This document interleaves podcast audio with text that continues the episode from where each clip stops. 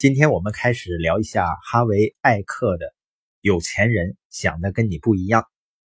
谈到钱这回事儿呢，接下来的音频可能是你这辈子听过的最重要的、能够改变你财务状况的音频。你可能心里想啊，你就吹吧。但是我深信啊，如果你把音频里所讲的原则付诸行动，你的生命一定会彻底改观。人们经常说理想很丰满，现实很骨感。人们为什么会觉得梦想难以实现呢？就是你对成功的渴望，跟你实际获得的成功这两点之间有一个环节不见了，而这个音频就是那个关键环节。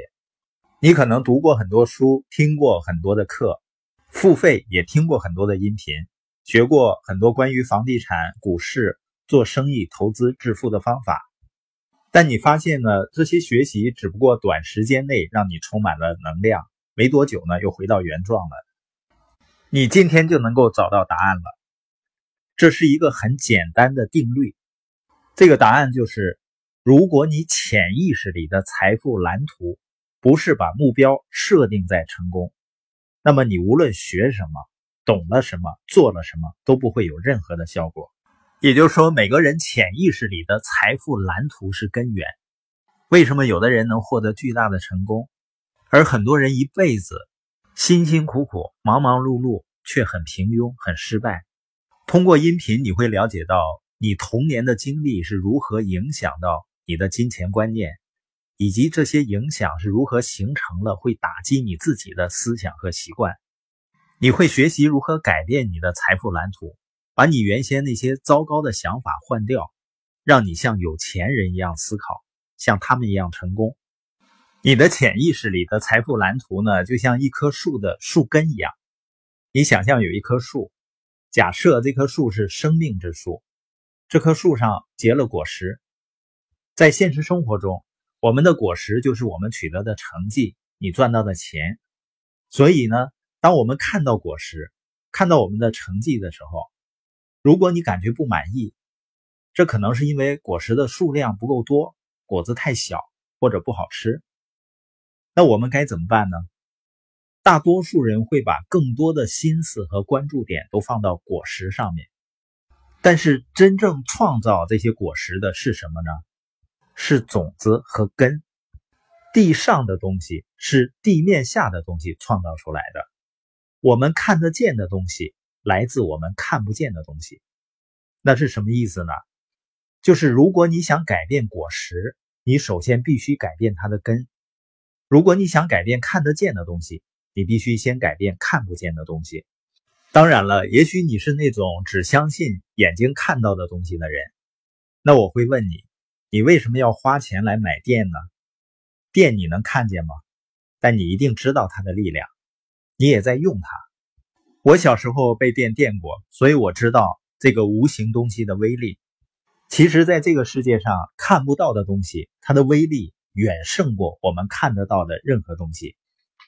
也许你不同意这个说法，但是你不把这个道理运用在生活中，你一定会吃亏的。为什么呢？因为你违反了自然规律。